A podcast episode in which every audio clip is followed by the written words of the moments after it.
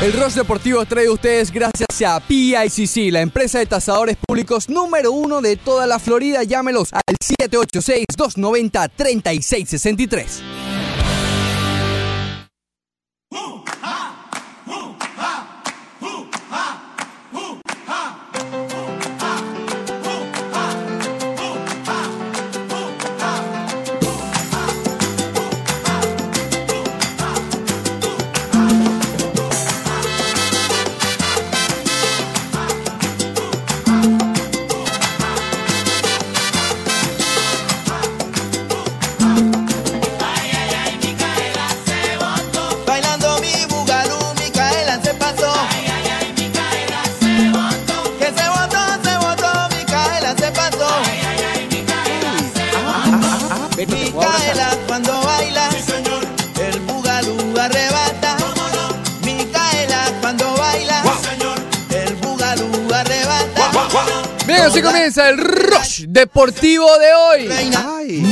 Mañana, 5 minutos. Hoy es 2 de julio del año 2019. Martes tropical, Tropical Tuesday. En la 990 y ESPN Deportes. atrás me dejó. Cuando yo baile con ella, Banderita. Ya confirmado el cambio de Jimmy Butler a Miami. Vamos a estar discutiendo el futuro del Miami Heat de cara a la próxima temporada. ¿Cómo lucirá la alineación? ¿Podrán venir nuevos cambios? ¿Terminó Pat Riley a hacer transacciones?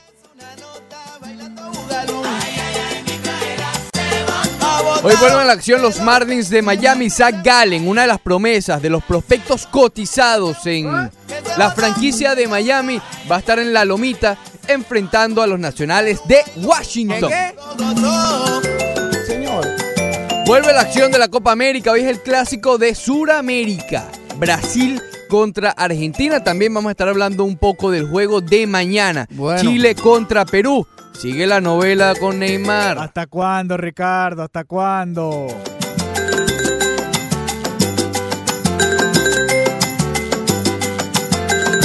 Todo esto y mucho más aquí en el Rush Deportivo. Lo tuyo es provocar y meter el dedo donde nadie te mandó a meterlo. A, a ese, a, ese, a ese le batea a Tosmani Hernández. No, no, no.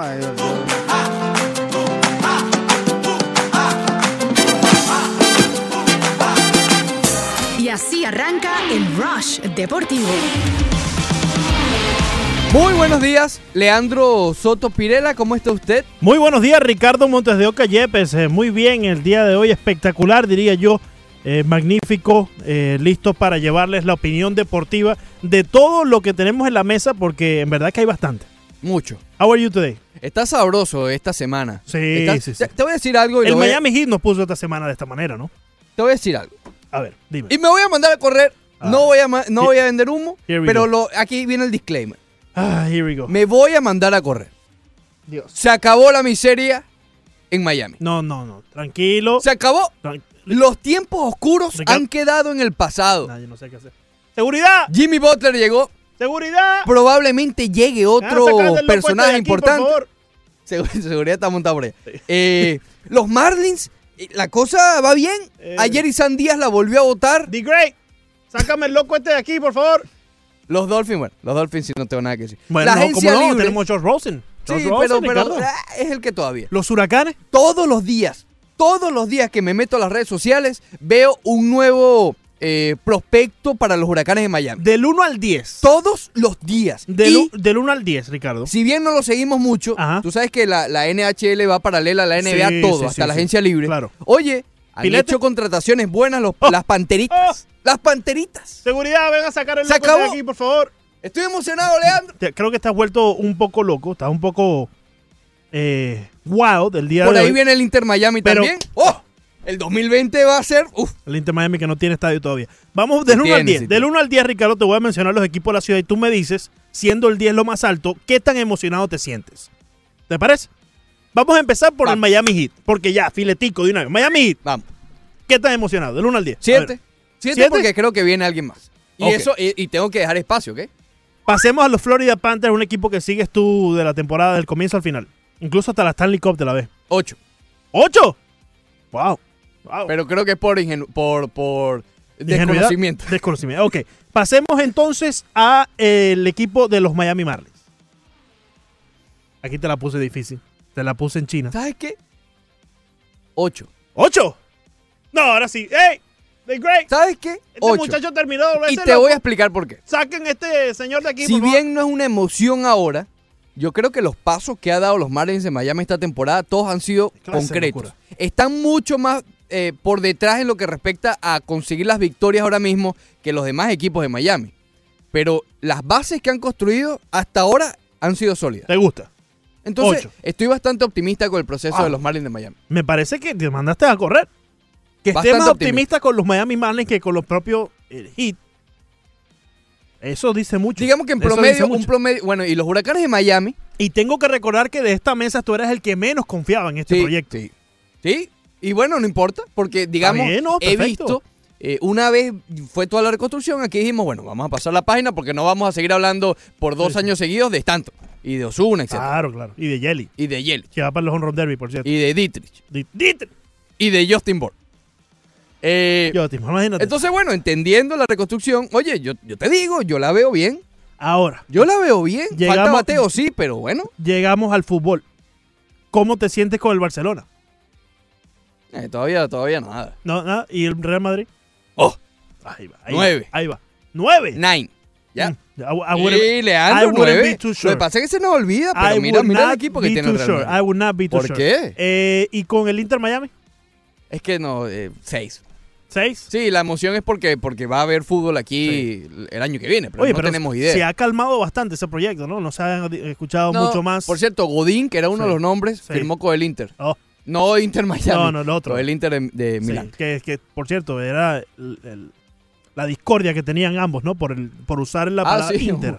Eh, eso tampoco se supo más nada de eso. Hay algunas cosas, Ricardo, que no se ha hablado más de eso. No se ha hablado más porque, bueno, tú sabes cómo es Miami. Sí, Y- sí. ¡Ay, tema nuevo! Palmetto. ah. De repente, no, debate, debate. No, Sí. Miami. el hit. Y se olvida lo demás. Era el lugar donde... Ok, perfecto. Eh, un saludo a nuestros eh, hermanos de actualidad radio. Rodríguez 1040. Scissors. ¿Cómo es la cosa? Rodríguez Scissors. Ok, bueno, ya pasada la emoción, vamos al análisis profesional. Vamos. Ayer se completó el cambio de Jimmy Butler. Vamos a, a- qué felicidad. Qué a sí, vamos a repasarlo porque eh, digamos que ha creado mucha confusión y es normal porque hubo como cuatro cambios en uno, cinco cambios que todo, este se daba, este no. Eh, lo cierto es que es un cambio de cuatro equipos. Jimmy Butler a Miami, ¿ok? Número uno. Josh Richardson a Filadelfia, número dos. Eh, Hassan Whiteside a los Trail Blazers de Portland por Majors Leonard y Mo Harkless. Mo Harkless pasa a los Clippers junto a un pick. Ese es el, ese, esa es la transacción completa. Hay, cabe acotar que el pick, porque apenas yo lo vi dije, oh, tuvieron que hacer un pick en el draft. Pero es bastante protegido, ¿ok? Eh, 2023, 2024 o 2025. Esos tres años van a tener una protección. Es un pick, recuerdo, eh, del 1 al 15. Es decir, si Miami está entre el 1 o el 15 entre los peores de la NBA, ese pick va para Miami. De ser así en el 2023, el pick se rueda al 2024 con la misma protección, al igual que el 2025. Si sigue rodando hasta el 2026, el 2026 sí no va a tener protección. Pero sabrá Dios lo que pase de aquí al 2026. A lo mejor ya Miami está bajo agua. Es decir, de aquí falta demasiado No, todavía. No digas eso, Ricardo. que- No, ojalá que no, ojalá que no. No. Pero puede pasar, es decir, De falta aquí a mucho 100 años más o menos eso. Bueno. Sí, bueno. I wouldn't be too Pregúntale sure. a Finalé para que vea. ¿Qué, qué? Finalé. fi- ¿Viste lo que pasó en Guadalajara? ¿Qué pasó en Cayó granizo y... eh, No, o no, sea, pero horrible, horrible, Increíble. sí. Hay una tormenta ya y todo. Que, que Pero feo. feo. Los carros llenos Sí. entonces de, de, de, de- esta materia de, Sí, no es nieve. No es nieve, es, granizo. una- Sí, sí. Lo peor es que no ni siquiera hay frío. Yo he visto la, vi las fotos, no sé si viste las fotos, Sí, claro. y la gente está sin camisa. ¿Te imaginas esa humedad? No. Sabrosa, ¿no? Oh. Sabrosa. Bueno, entonces, eh, ese fue el cambio. Lo cierto es que Miami, eh, viendo todo en perspectiva, adquirió a Jimmy Butler por lo siguiente. Por lo que fue en algún momento un contrato de 10 días, a Sam Whiteside. Por lo que fue en su momento un pick de segunda ronda, George Richardson. Y un pick con mucha protección. Compadre. No, y a su vez salen de los contratos, ¿no? Salen el contrato de Whiteside, Exacto. Ya, salen... eh, bueno, Richardson en realidad no, no, no, no. Rich- Richardson sí es una pieza, Sí. eh, digamos, Esa es la que- valiosa, la que, más duele es que salga Richardson, pero ¿no? se sabía. Correcto. Tú, sab- tú sabías que en algún momento, si querías hacer alguna mejoría importante en el roster, vas a- va- eh, tenías que ceder a, Josh Richardson. Yo creo que si atamos cabos, Ricardo, el hecho de que Richardson tuvo tanto protagonismo la temporada pasada era para precisamente Lo esto. fueron preparando. Claro. Lo fueron preparando. Y, Y, mostrándolo de la liga. y además, los fanáticos de Miami, digamos que están tranquilos porque el año pasado o en la temporada anterior se les dio, se le dio a Josh Richardson el rol de, de alfa, ¿no? El rol de número uno en el equipo y no funcionó. Pero no, no te quedas con eso en la mente, ¿no? Ya sabes que se le dio la oportunidad y él no va a ser el número uno, no va a ser el Jimmy Butler, porque te acuerdas que comparábamos mucho los comienzos de ambas, de ambas carreras, la Sí. de Butler y la de Josh Richardson, y son realmente similares hasta que Butler dio ese salto. Bueno, el año pasado el Miami Heat le dio la oportunidad y las posesiones y la pelota en las manos para que Richardson diera ese salto, no lo dio. Entonces estamos satisfechos. Un gran jugador, pero nunca va a ser un número uno en equipo. Un Sí. gran dos o tres. Pero se mostró, se mostró con lo, con lo poco que, que demostró, él, él dio a entender a otros equipos, y en este caso a los 76ers, que podía ser una pieza importante dentro de la profundidad que necesitan los 76ers. Correcto. Hoy por hoy, pudiera ser el único eh, dentro de los 76ers que tiene un tiro de tres, eh, digamos, perfeccionado. Sí. Porque también está Simmons allí, pero ya sabemos los problemas de Simmons. No, ellos van a ellos van a tener que reinventarse porque dos piezas nuevas eh, que cambien, ¿no? Sí. Es decir, tú tenías a Reddick, que es un francotirador. Eh, Butler te lanza de tres. eh, digamos que eso lo puedes sustituir con Richardson, porque Richardson tampoco es que es un triplero, no es un francotirador, no es un, no es un, eh, un Kyle Korver, no es un propio J.J. Reddick, no es un Wayne Ellington, pero te da más, porque te da en la defensa, puede penetrar, tiene tiro de, de- de dos puntos y también te lanza bien desde la línea de los tres puntos. Yo te lo decía ayer, mira, si tú me apuras, yo creo que Filadelfia va a estar peleando con Milwaukee el primer puesto del este de la NBA, porque ese quinteto va a ser uno de los mejores, sobre todo defensivamente hablando. ¿Qué pasa? No logro confiar en ellos plenamente en la postemporada. Puede ser algo similar a los Raptors de años anteriores, ¿te acuerdas? Con DeRozan, con Kyle Lowry, pero a la hora que se enfrentaban con un caballo. Sí, era un equipo mucho, muy scrappy, ¿no? Que Correcto. tenían que hacer varias cosas para conseguir el triunfo. Pero cuando se enfrentaban a los grandes de la liga, pues no les servía ese, eso poco que hacían, esas pequeñas cosas que hacían a lo largo de un juego para ganar. O te tengo otro ejemplo, y está in- involucrado al Horford. Los Hawks de Atlanta del 2014-2015. Sí. ¿Te acuerdas que que quedaban de primeros y en la segunda ronda ya se iban de la postemporada? Correcto. Y, y eso es lo que les ocasionó que tuvieran hoy por hoy la realidad que tiene el equipo de Atlanta.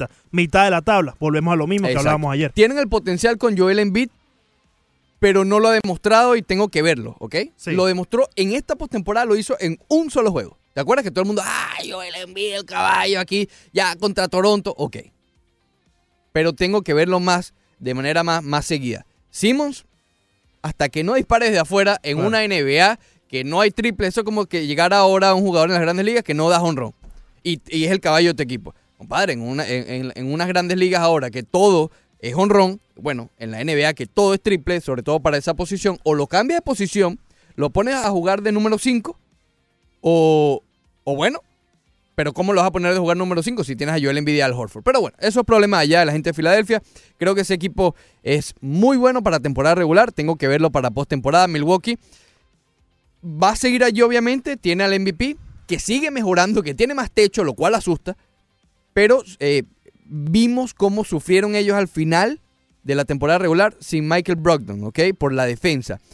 Y ya Brogdon no está en ese equipo. Lograron retener a Brook López, creo que va a ser bastante importante, aunque la liga también va a acostumbrarse un poco a ver a Brook López lanzando triples. Y a Chris Middleton le dieron demasiada plata, tenían que hacerlo, no los voy a culpar, pero le dieron demasiada plata. Yo creo que Milwaukee va a estar allí simplemente por el hecho de, de Antetokounmpo. Pero eh, lo veo incluso más peligroso. Así no terminen de primeros en la conferencia del Este que el propio eh, Filadelfia. Y esto me lleva, Leandro, ¿Qué te lleva, Ricardo? a ver dónde Miami podría estar más o menos en la conferencia del Este. Oh. Esto probablemente lo hagamos antes del comienzo de la temporada. sí, la, temporada empieza en octubre, ¿no? No nos mandemos a correr. Claro, no, y faltan más movimientos. Muchos movimientos. Pero ya podemos ir analizando. Obviamente el factor de Kawhi Leonard va a influir bastante porque si Kawhi Leonard está con Toronto, probablemente Toronto esté por encima del Miami Heat sin ningún problema. Mm. Si no está Kawhi Leonard y no reacciona muy bien, si simplemente le quita, o sea, cuando digo no reacciona muy bien es otras contrataciones que realmente no queda mucho en el mercado. le quitas nada más a Kawhi Leonard, yo no, yo veo a Toronto equilibrado con, con, con el Miami Heat, a menos que Pascal Siakam de un salto inesperado. Pero no para, para ser el Toronto que fueron este año. No, no, digo peleando en el Miami Sí. Heat, ¿qué? Cuarto, quinta posición en el este, más o menos por allí va a estar. Yo creo que, vamos a suponer que Kawhi no está. Y Toronto se queda tal como está, sin Kawhi. Yo creo que el 1-2 va a ser Filadelfia y, Milwaukee. Y luego va a haber un conglomerado de cosas que tengo que ver qué pasen en la temporada para, para ver más o menos cómo van a terminar entre Boston, porque Boston tengo que verlo con Kemba Walker. Es, eh, no lo sé, tengo que verlo con Kemba Walker y sin Al Horford. Al Horford fue el pilar de esa defensa de Brad Steven con Boston. Entonces quiero ver cómo reaccionan, eh, digamos, a eso. Eh, Indiana, hay, que también hay un factor nuevo, o nuevo entre comillas, que es el de Víctor Oladipo, que se perdió la mitad de la temporada pasada. Hay que ver cómo llega eh, Oladipo con Indiana. Eh, allí voy a meter al Miami Heat. Lo estoy haciendo sin, sin ver la tabla. ¿Quién se me está escapando? Yo creo que más o menos entre ellos van a pelearse entre, entre el tercer y el sexto puesto de, de la conferencia del Este. De resto, esto si no hay otro cambio, ¿ok? Porque también es importante ese, ese factor. Porque ya Miami, mencionaste los Celtics, mencionaste eh, los Pacers, ¿correcto? correcto. Y, y los Nets. Ah, y los Nets de Brooklyn, Los correcto. Nets. Pero los Nets es otro también que tengo que ver. Porque los Nets están construidos para el año siguiente cuando vuelva Kevin Durant.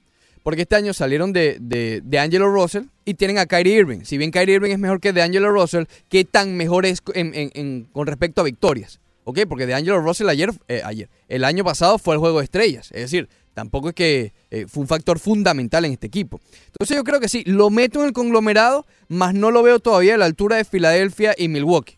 Entonces creo que va a haber una pelea bastante entretenida en la NBA para pelear entre el tercer al sexto puesto de la conferencia del Este si no hay nada del otro mundo. Si está Kawhi, bueno, igual está el mismo conglomerado, pero en vez de pelear el tercer puesto es del cuarto al sexto. Y ahora con este eh, Miami Heat fortalecido, pues quizás el Magic y los Pistons sean los equipos a pagar, ¿no?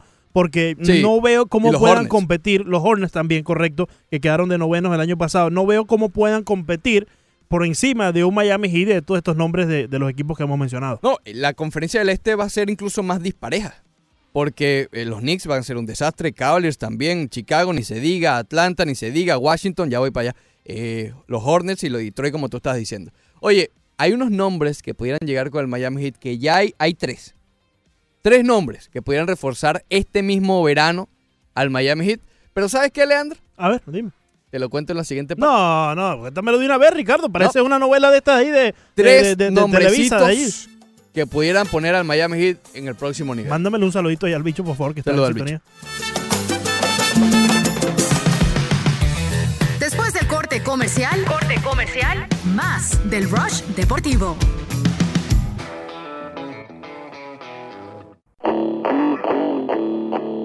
Seguimos con el Rush Deportivo.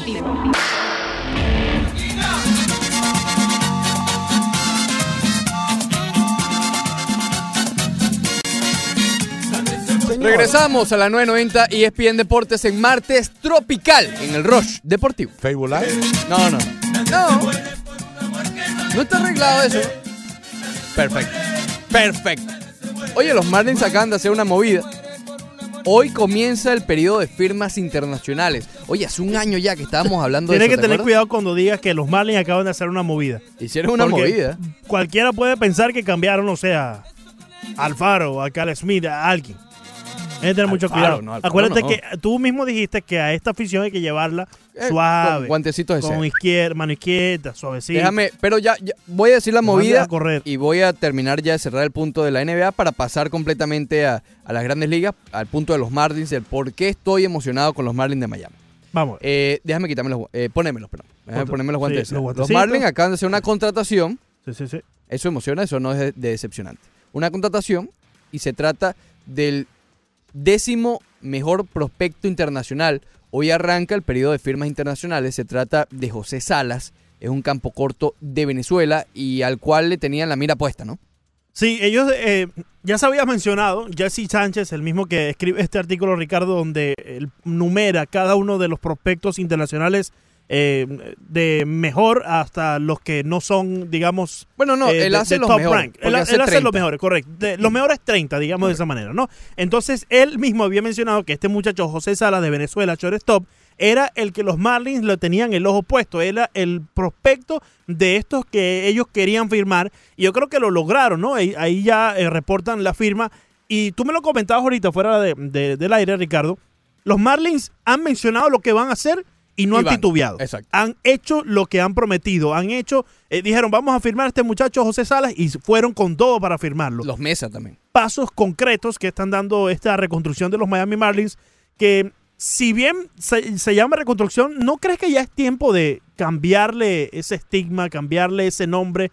Porque ya la, o sea, No, porque ya la base está. yo creo que está, ¿no? ¿No piensas Bueno, que ya la base está? Ellos nunca dijeron reconstrucción, Sí, ellos eh, dijeron sí, construcción. Claro, claro. Y si nos eh, vamos a esa palabra, la construcción continúa. Correcto. Porque no es un proceso, no es un, un, eh, no está hecho ya, no está listo ya el- el- la obra, por Y, llamarlo y- así. y- y para esta nueva administración no es una reconstrucción, porque no fueron ellos los que estaban en el poder antes, ¿no? Y para ellos esto es construir una, una empresa, construir un negocio eh, que acaban de adquirir desde sus bases, desde el principio, ¿no? Claro, yo insisto, eh, y, y- y no voy a decir que todo lo que han hecho está bien, yo creo que ellos cometieron un grave error Claro, al claro. principio, Sí, sí, sí. con lo mismo de los guantecitos de seda, ellos creyeron, o no, o no conociendo a la afición de Miami, creyeron que realmente destruyendo todo lo que tenían iban a tener ese, ese eh, digamos, esa cama allí, ¿no? Es que yo creo que ellos se, no confiar- se confiaron mucho Pero bueno, en han el- sabido cómo reaccionar Sí. de eso. se, se- se confiaron mucho en el descontento que tenían los fanáticos hacia Jeffrey Loria.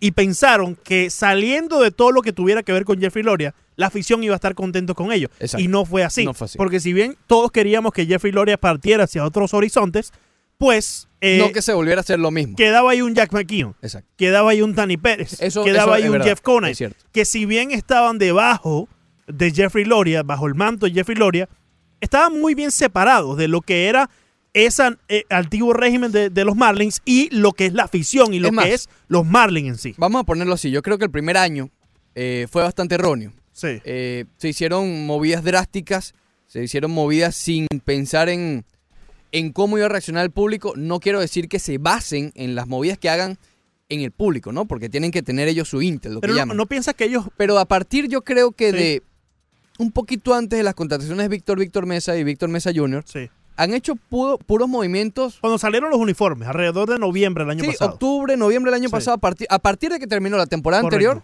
creo que pasaron la página y han sabido cómo, cómo hacer. Todos los movimientos que han hecho han sido buenos. Sí, sí. No quiere comenzando- decir que los anteriores no eran buenos, pero buenos en todo sentido. Eh, Bien recibidos.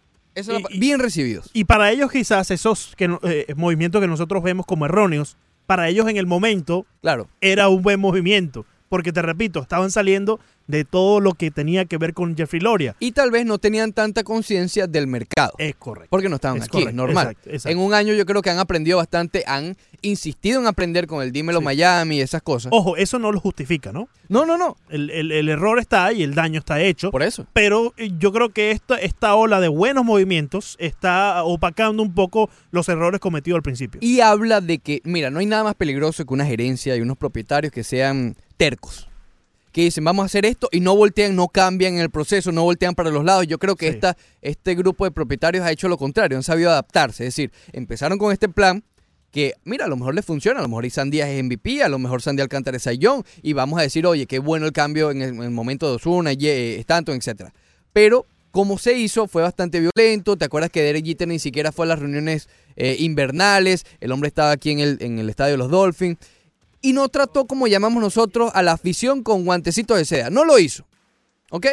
Eh, no importa. Pero ahora ha aprendido a conocer el mercado, a conocer a sus fanáticos, a conocer a su gente. Sí. Y creo que, que ha ido eh, eso, adaptándose. Porque muy fácilmente él pudo haber seguido con su plan y no ver para los lados. Y no le va a nadie al estadio. ¿Ok? Eh, porque eso también es un, es un factor. Pero bueno, el punto es este. Yo creo que han sabido adaptarse, no han, han demostrado que no son tercos, que han sabido cómo, bueno, eh, no nos funciona esto, vamos por esto. No funciona esto, ok, vamos a cambiar. No tercos, de ir, bueno, esto es lo que es y sigue para adelante. Sí. Entonces, bueno, por eso es uno de los motivos de- por los cuales estoy, digamos, un poco optimista con los Marlins. Regresando entonces, Ricardo, al Miami Heat, ya Sí. para concluir y, y entonces no, no nos regañen. eh, ¿qué, qué, qué tomas esto entonces como conclusión del Miami Heat? Yo creo, las otras noticias, que eh, Pat Riley regresó o volvió a, a tener ese. No quiero decir la magia, ¿no? Porque suena muy, muy, eh, muy, muy novelesco, Sí. muy novelero. Pero digamos que volvió a tener un movimiento bastante importante, tenía tiempo sin hacerlo. Eh, por cierto, tú sabes que puso una de las. de- de- muy cercanos a Dwayne Wade, que a lo mejor sin ese año de Wade en Chicago, no hay Jimmy Butler en Miami. Por la relación que se formó entre ambos en Sí, ese año. sí. Entonces, digamos que a lo mejor, mira, eso incluso hasta funcionó. Pero bueno, creo Sí, que El, el que, el que Jimmy Butler quería venir para acá, para Miami, tiene mucho que ver con ayer salió un reporte que me, me impresionó aún más eh, entendiendo cómo se mueve la NBA hoy en día. Que básicamente, y ahí sí yo no los voy a culpar jamás de querer buscar el mayor dinero posible. Parece que Filadelfia le ofreció a Jimmy Butler el contrato máximo de 5 años. Mm. Y él lo rechazó. Porque sabe que ese contrato, o sabía que ese contrato de 5 años era imposible para Miami. Si tuvieron que hacer magia y malabares para poder, eh, para, para que pudieran dar las matemáticas con un contrato de 4 años, con 5 sí hubiese sido realmente complicado. Claro. Y él dijo que no. Estamos hablando de rechazar 30 millones, Ya tenía, que haber una 35 conver- ya tenía que haber una conversación entonces probablemente. dentro de Jimmy Butler y el equipo del Miami Heat para que el Miami Heat le dijera a Jimmy Butler, mira, hasta aquí podemos llegar. Asegúrate que no aceptes un poco más de esto porque si no se nos complica un poco. Acuérdate que esto fue un proceso, esto fue literalmente un parto de nueve meses, Mm. ¿ok? Esto viene desde septiembre del año pasado que eh, Jimmy Butler decide por qué lo decidió, lo hablamos en su momento, con fuentes cercanas, que él decidió ir a Miami. Sí. Y bueno, le dio nueve meses al Heat para descifrar el plan de ruta, cómo hacer para que esto sea posible. Y lo hicieron. Se les complicó un poco al final con lo de Mark Cuban, pero lograron hacerlo. Y es realmente impresionante. Yo voy a seguir diciendo Pat Riley, pero yo creo que la figura de Pat Riley ya no es un, individuo. Cuando yo digo Pat Riley me refiero a la oficina del Miami Heat. Ahí está Shane Barry, está Alonso Morning, Sí. está Nick Anderson, está Mickey Harrison, eh, eh, Spoltra, etc. Lo que hizo este grupo, comandado por Pat Riley, es realmente impresionante de conseguir salir del contrato de Whiteside, que te mencioné, comenzó su carrera en el Miami Heat con un contrato de 10 días. El Miami Heat transformó a un contrato de 10 días en Jimmy Butler, a un Josh Richardson, que es un segunda ronda. Y tal vez si analizas a todos los escogidos en ese draft, eh, Josh Richardson esté ahora mismo entre los mejores 5 o 6 jugadores. Lo pasaron del puesto 40 al puesto 7, ¿ok? Y un pick altamente protegido. Al final es un pick. Ellos no querían darlo, pero es un pick. Y se quedan con contratos de un año que son altamente valiosos ahora mismo, como el de Goran Dragic, como el de Ryan Anderson. Imagínate lo valioso que es Dragic, que teniendo ese contrato y además sigue siendo productivo en la cancha. Ryan Anderson, sin jugar, ahora es un contrato atractivo porque es de un año. Y el de, el de Leonard, no Kawhi, sino, ¿cómo se llama? El, el-. Meyers Leonard. Que también es un contrato de un año. Y además, el hombre puede ser efectivo si se mantiene en este equipo. Lanzó el año pasado 45% en triples. Lanzó cerca de 2 por juego. Probablemente ese número incremente y tal vez el porcentaje baja. Pero si tú logras que el hombre te lance 3, 4 triples por juego, lanzando 38%, te ganaste la lotería ahí. Claro, claro. Te la ganaste. Yo creo que ya cuando adquieras a un Jimmy Butler, saliendo de todo lo que acabas de describir, a un, un Hassan Whiteside que sabíamos su problema, eh, salimos de un Josh Richardson que le- se le dio la oportunidad el año pasado y probablemente ya estaba llegando a ese techo, ¿no? Yo creo que el Miami Heat gana en estos eh, Sí. eh, cambios claramente y, tenemos que esperar a que empiece la temporada y ver cómo va a ser el desarrollo de Jimmy Butler y del equipo en sí, porque vamos a estar claros, ahora este equipo, si antes se centraba en el núcleo, Winslow, Adebayo, Ya tiene cara. ya tiene cara y ese es Jimmy Butler. Ahora todo está alrededor de Jimmy Butler y todos ahora van a tener que acoplarse. Hay que esperar ese momento también. Se ha hablado de tres nombres que puedan llegar. Eh, uno ya lo conocemos, el de Bradley Bill. Y yo quiero destacar algo de Bradley Bill porque eh, Bill ha sido uno de los jugadores tal vez más subestimados en los últimos años. Bradley Bill el año, el año pasado tuvo una temporada de 25 puntos, 5 rebotes, 5 asistencias. Dwayne Wade solamente tuvo dos temporadas de este estilo. 25, 5 y 5. ¿Ok? 25 puntos o más, 5 asistencias o más, 5 rebotes o más. Dwayne Wade en toda su carrera de All-Star, sin ninguna duda, Miami Day, Wade County, dos veces lo hizo en su carrera. Bradley Bill tuvo ese año eh, en la temporada anterior. Bradley Bill es así de bueno y es mucho más joven. Bradley Bill es mejor que Jimmy Butler. Bradley Bill es mejor que Jimmy Butler y es más joven. Por eso es la insistencia del Miami Heat de querer hacer este, este deal ahora. ¿Por qué lo quiere hacer ahora? Aunque tiene sus riesgos que ya te voy a mencionar y es bastante grande el riesgo. Eh, él va a ser agente libre en el 2021, pero tal vez de aquí a allá acepte una extensión de contrato. Y tal vez de aquí a allá no venga el...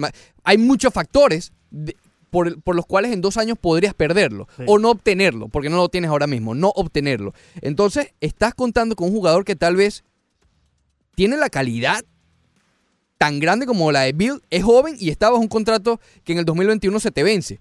Que vas a poder tener el tiempo de, ofrecer la extensión de contrato o simplemente salirte y la agencia libre del 2021 es bastante buena. ¿Cuál es el riesgo?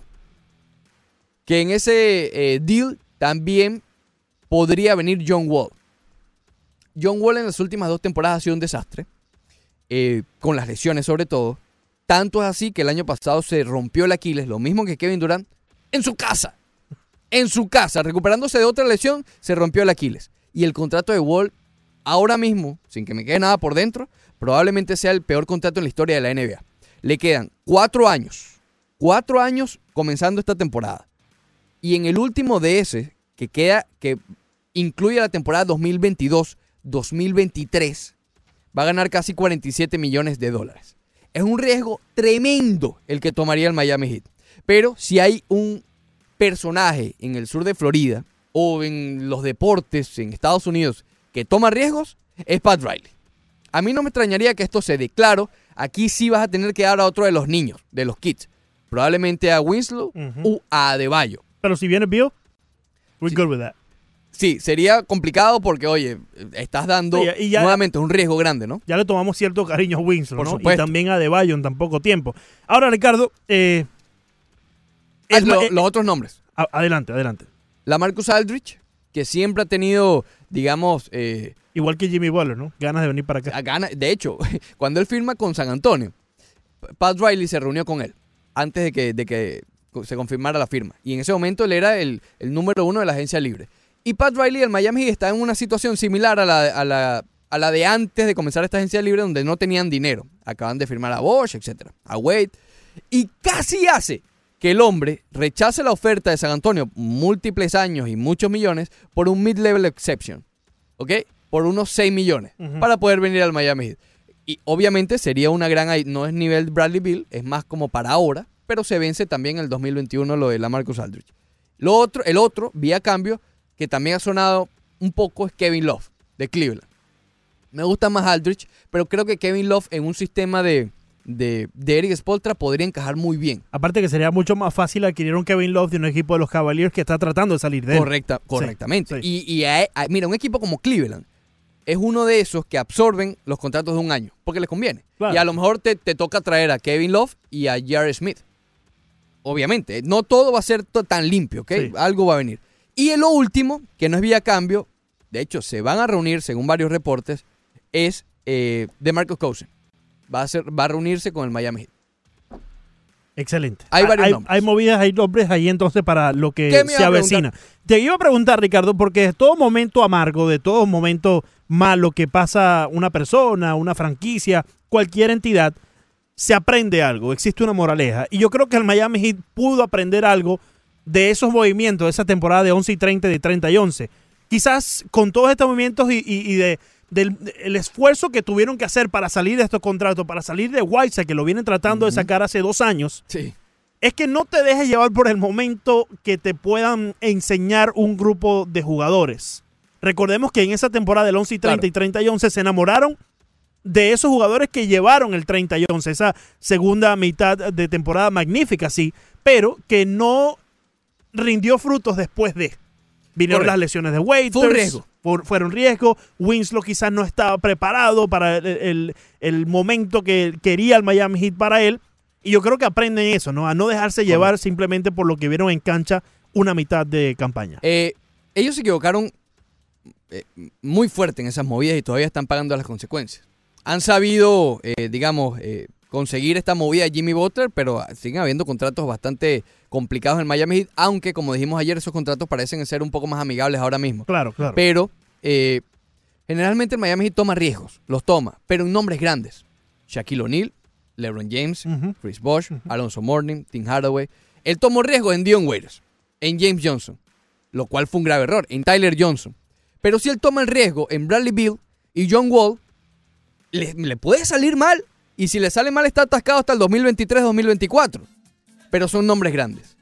Yo no veo a Pat Riley teniéndole miedo a este riesgo. Por eso a mí no me extrañaría que nombres como Bradley Bill, Marcus Aldridge, Kevin Love o incluso de Marcus Cousins estén con el Miami Heat la próxima temporada.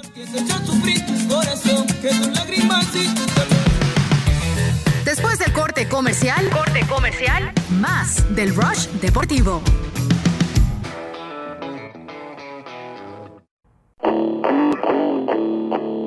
Seguimos con el Rush Deportivo. Damas y caballeros, con ustedes el poder del merengue, Raúl Acosta y Oro Sólido.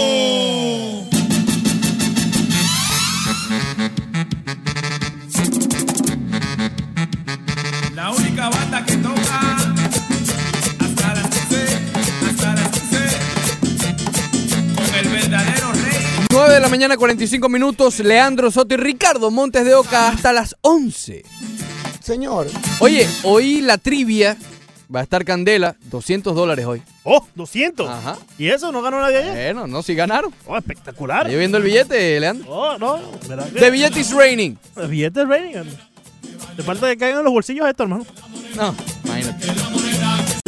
Bueno, si quiere que caiga en sus bolsillos, 200 dólares hoy en la trivia de actualidad Media Group. Ingrese, recuerde que tiene, tiene su detalle a la hora de entrar porque es en vivo la trivia, es a la una. Entre antes, yo siempre se los recomiendo, entre a eso de las 12 y 57, 12 y 58, vaya abriendo la, eh, la aplicación. Insisto, parte superior derecha, tres rayitas amarillas, usted le da allí y luego le da a al popular dado, ¿ok? Que, bueno, refleja el juego, entra en el portal del encuentro y espera a que comience el mismo. 200 dolaritos hoy, nada malo. ¡Espectacular! Más adelante vamos a estar hablando del fútbol porque hoy es el clásico suramericano, Argentina contra Brasil, también un poquito del juego de mañana, el de Perú contra Chile. Hay varias declaraciones, sobre todo de, eh, de Arturo Vidal, que vamos a estar escuchando. Y me llama la atención porque habló de, de, de Tecillo, ¿no? De las amenazas de muerte que ha tenido el jugador de Colombia por haber fallado ese penal que los dejó afuera de la Copa América. Imagínate tú. Esto suele pasar una y otra vez, Ricardo. Eh, cada vez que pasa algo con la selección colombiana, alguno que falla un penal o falla un gol, eh, parece que llueven las amenazas de muerte. Y yo creo que esto es algo que- lamentable. muy lamentable. Por cierto, eh, no nos hemos olvidado, también vamos a estar hablando, pero bueno, realmente más que hablando, mandar sentido pésame a toda la organización de los Angelinos de Los Ángeles, porque ayer se dio a conocer del fallecimiento de Tyler Skaggs, el lanzador. No se sabe realmente por qué, simplemente, eh, digamos, lo encontraron sin vida en el apartamento del hotel donde se estaba hospedando el equipo. Entonces, eh, faltan los detalles, saber qué fue lo que pasó, sin embargo, eso está de más, ¿no? El hecho, aquí lo vimos muy de cerca con José Fernández, el hecho de un fallecimiento de estos abruptos, digamos, eh, es bastante complicado tanto para los compañeros como para la afición, como para jugadores de otros equipos, ¿ok? Sí, sí, y, y sin hablar de la familia, ¿no? De Skaggs y de todos los que rodean la vida de Skaggs. Fue encontrado, como lo dijiste, Ricardo, se canceló el partido entre los angelinos y los Rangers. Como debe ser. Como debe ser. Y bueno, estaremos también eh, vi- viendo más sobre esta noticia y ver qué fue lo que pasó con Tyler Skaggs. Bueno, no hay forma de, de- de cambiar disimuladamente de, de un tema a otro, entonces vamos a hacerlo de, esta manera. Hay algo bueno con los Marlins de Miami, y te decía, y esto ya nos abre el portal hacia, hacia los Marlins. Completamente. Ayer, un tal, un jugador del cual se espera bastante de los Marlins, el cual, por cierto, es bajito en estatura, es, es- es más bajo que nosotros. Sí. ¿Sí? ¿No te acuerdas que lo entrevistamos allá Sí, en, sí. en Júpiter? Ajá. Ayer dio su cuadrangular número 19 en las ligas menores y está bateando un promedio de 295. Es segunda base y se llama Isan Díaz. Y va para el juego de las futuras estrellas, por cierto. Padre, yo creo que ya le está quedando grande las ligas menores. No, no te mandes a correr. Acuérdate que seguimos con lo mismo, ¿no? Yo creo que le está quedando grande. No, no, posiblemente, pero está Starling Castro en la segunda base.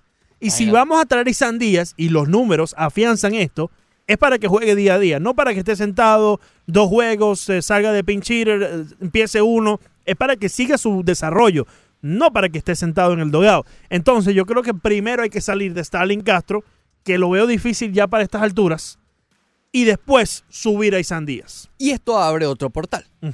De portal en portal. Sí. Aquí parecemos... Eh, eh, Dos no sé, en fin, el Transfer Portal, ¿te acuerdas? El de, de, de UM.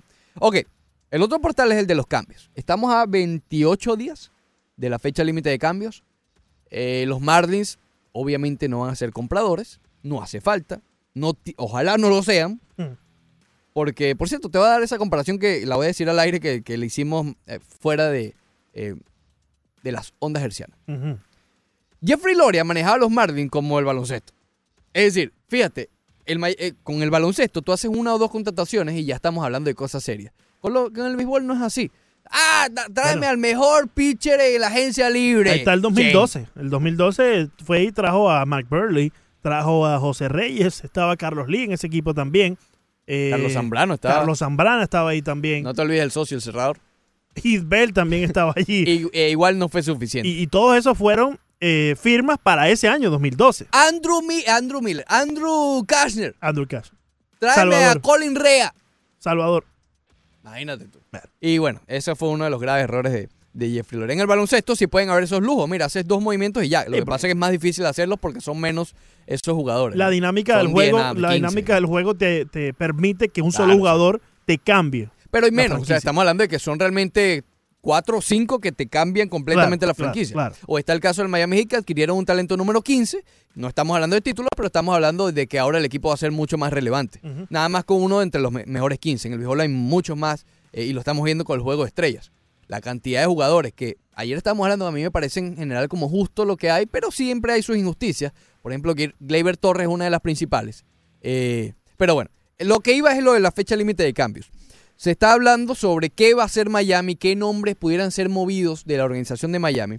Y hay un par de ellos que hemos estado mencionando aquí desde el primer día de la temporada. Kale Smith y Trevor Richards. Que no tienen, que tienen todo el sentido del mundo para, para ser cambiados porque, y más ahora que hemos visto a Yamamoto, que a pesar de que le cayeron a palo en la última salida, yo creo que ahí hay material. Isaac Gallen, que por cierto hoy lanza, que también ha demostrado ciertos destellos de lo que puede ser, vamos a estar claros, ni Trevor Richards ni Kale Smith van a estar con el equipo cuando este equipo logre su objetivo, si es que se logra el objetivo. ¿Ok? Entonces, el momento de cambiarlo es ahora. Kale Smith arrancó muy bien, tambaleó un poco antes de la lesión, pero sigue teniendo los mismos números de antes de la lesión.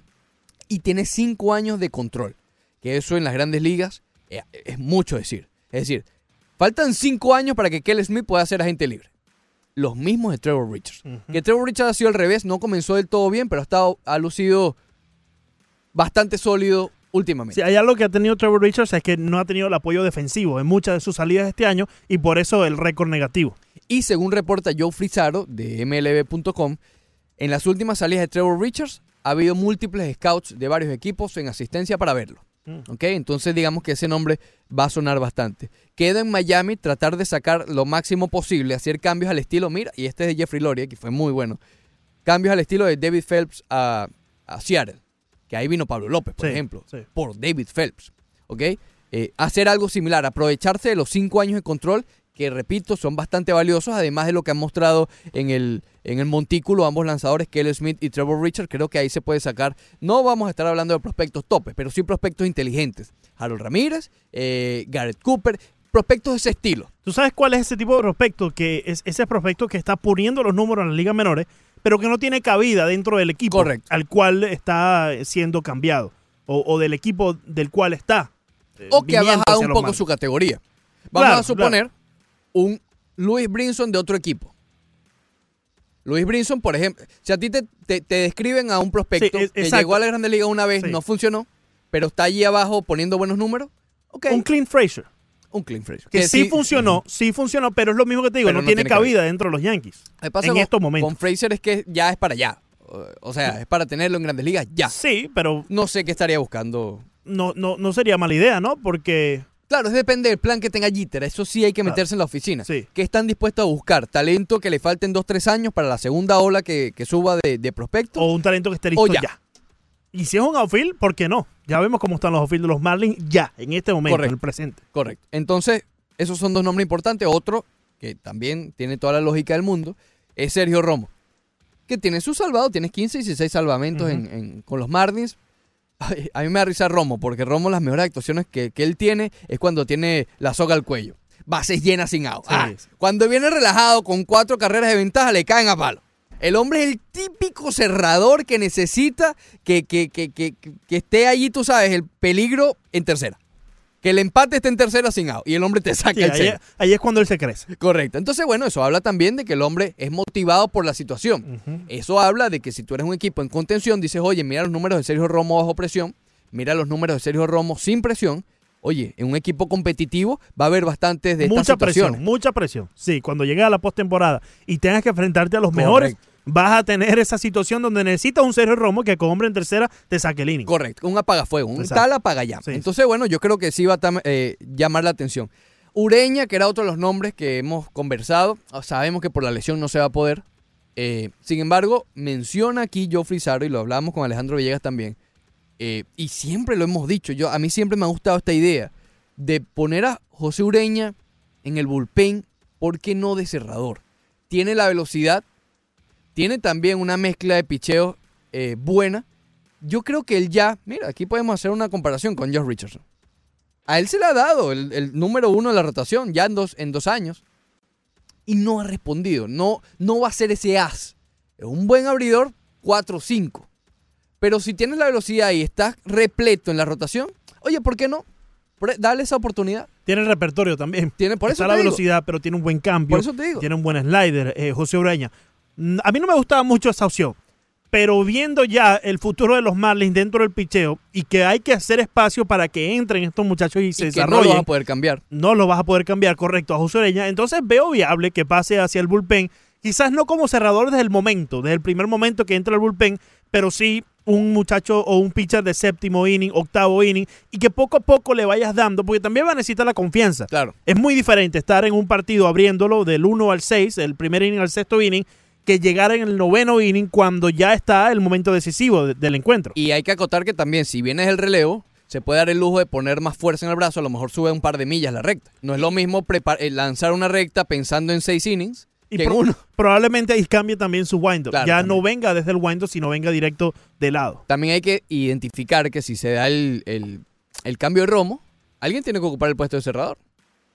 Sí, bueno, pero ahí está, Puede ser. Tyro- está, está Guerrero, está Guerrero y... Puede y- ser la última oportunidad de Guerrero, fíjate. Exacto. Pu- pudiera ser la última oportunidad de Guerrero eh, y quizás sea la última oportunidad, no para que salga el equipo, sino para que se dé un viajecito a AAA y aprenda ciertas cosas que yo te vengo diciendo O que ya necesita en su simplemente repertorio. resignarse a que va a ser un lanzador de relevo y ya. Eh, un relevista Oye, más. qué, qué lástima tener esa, esa recta a 100 millas y no poder ser cerrador. Pero creo que en esta temporada tiene todo el sentido del mundo. Cambia a Sergio Romo, adquiere lo que puedas adquirir de él.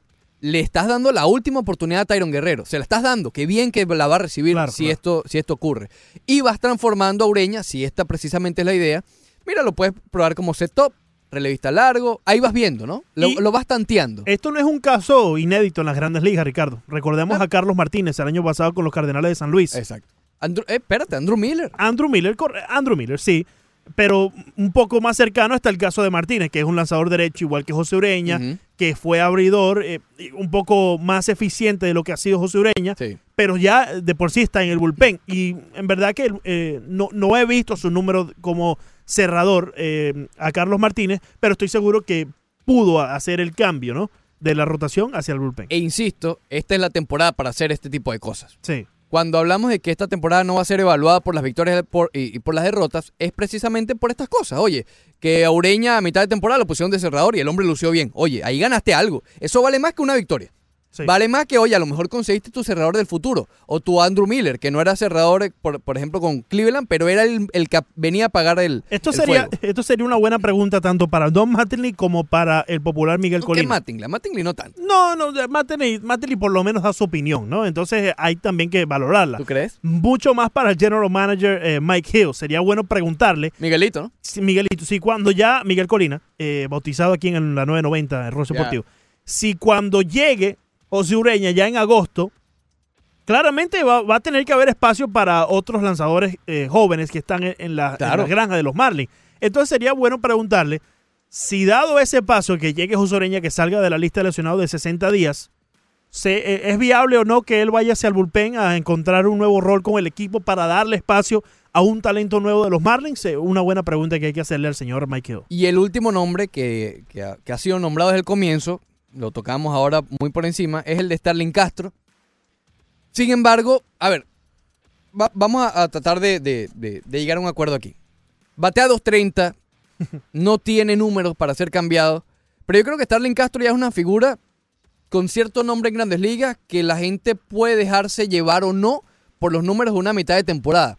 Yo creo que lo que ha hecho Starling Castro a lo largo de su carrera habla más que una mitad de temporada. Si tú eres un equipo buscando un segunda base, eh, creo que te inclinas más por el por, por qué es Starling Castro que por el 230. Porque ya te ha demostrado, o sea, eh, vale más 10 años de, de- de su carrera que tiene que 3, 4 meses.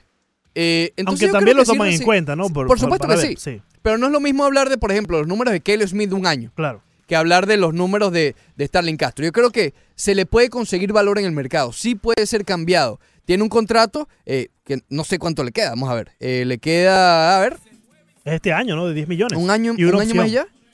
Es una opción del equipo, correcto, Sí, le queda un año. Eh, Starling Castro es un jugador ¿Está que necesita de la competencia para poner los números. Correcto. Que estamos acostumbrados de él. Y yo creo que eso lo saben los equipos que en este momento se encuentran en esa misma competencia de llegar hacia la postemporada. Sería una pieza de canje muy interesante para un equipo que necesite una segunda base, o quizás no un titular en la segunda base, pero un buen, Utility. un buen respaldo. Utility no sé porque no, no estoy seguro si pueda regresar a estas alturas hacia el shortstop Starling Pero Castro. el tercero va a ser lo mejor. Hubiera que ver. No sé el brazo. Tu- tuviera- tuviéramos que verlo porque ya ha estado anclado en segunda Sí. base por tanto tiempo que quizás ya está acostumbrado a esa Pero posición. Liga Americana tiene una pinta. Mm, bateador designado, ¿por qué no? Yo creo que sí hay, sí hay mercado. Va a estar interesante estos próximos días. Oye, hay cantidad de cambios en todos los equipos, ¿no? Aquí ¿Y Sandy Florida. Comison? ¡Oh! Después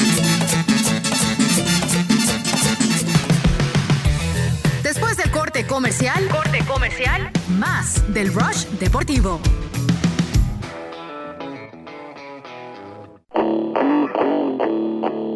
Seguimos con el Rush Deportivo.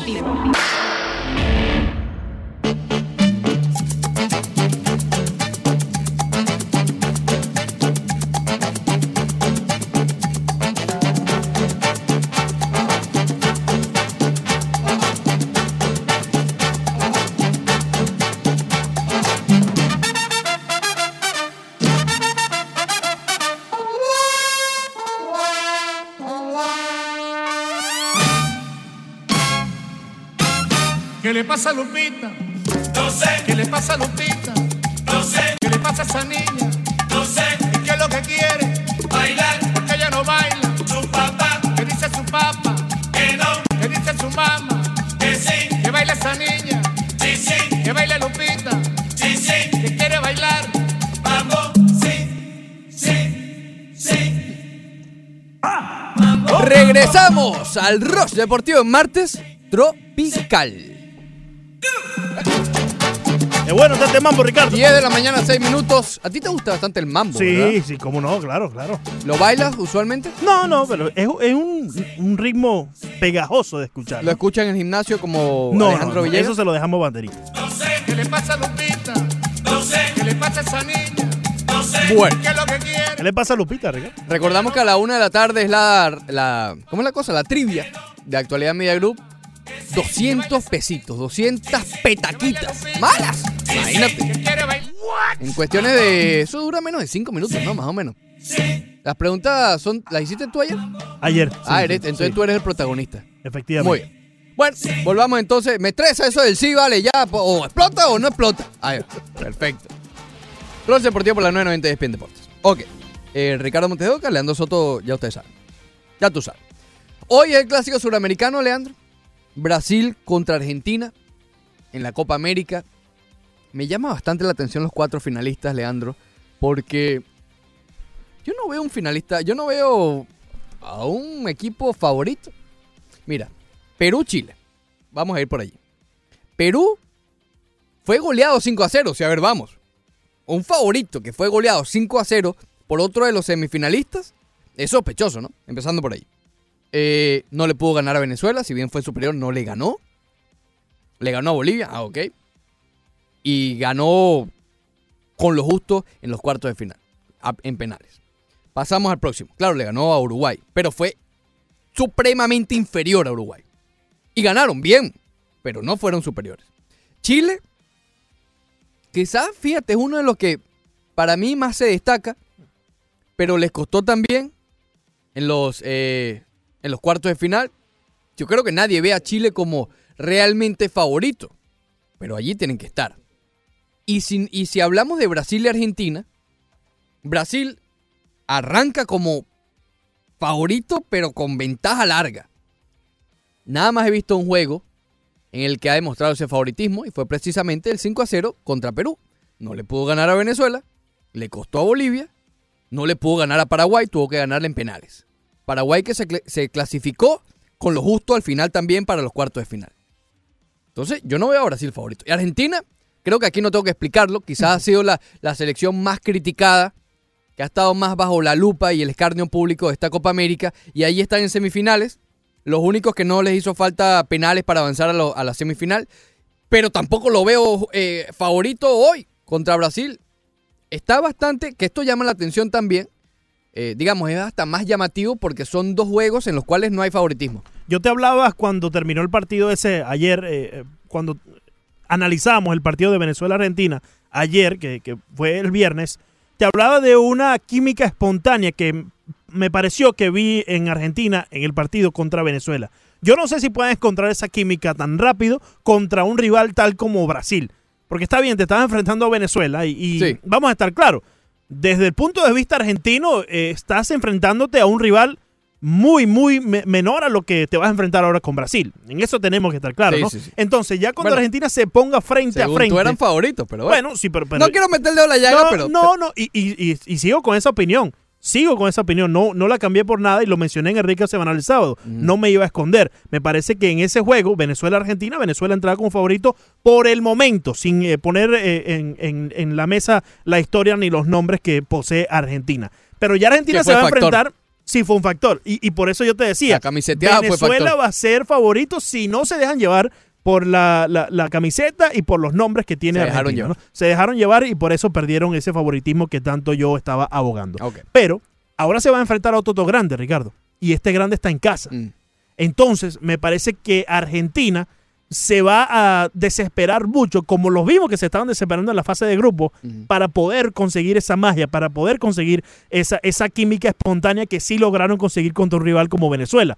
No sé si Argentina tenga para encontrarlo con Brasil en este partido, dado que están en casa, veo a Brasil como favorito. Es curioso porque si nos basa- basamos el análisis de este juego en los encuentros anteriores, uno puede decir, oye, Argentina se va a enfrentar a una defensa mucho mejor como la de Brasil, Sí. con un ataque más peligroso y más incisivo como el de Brasil.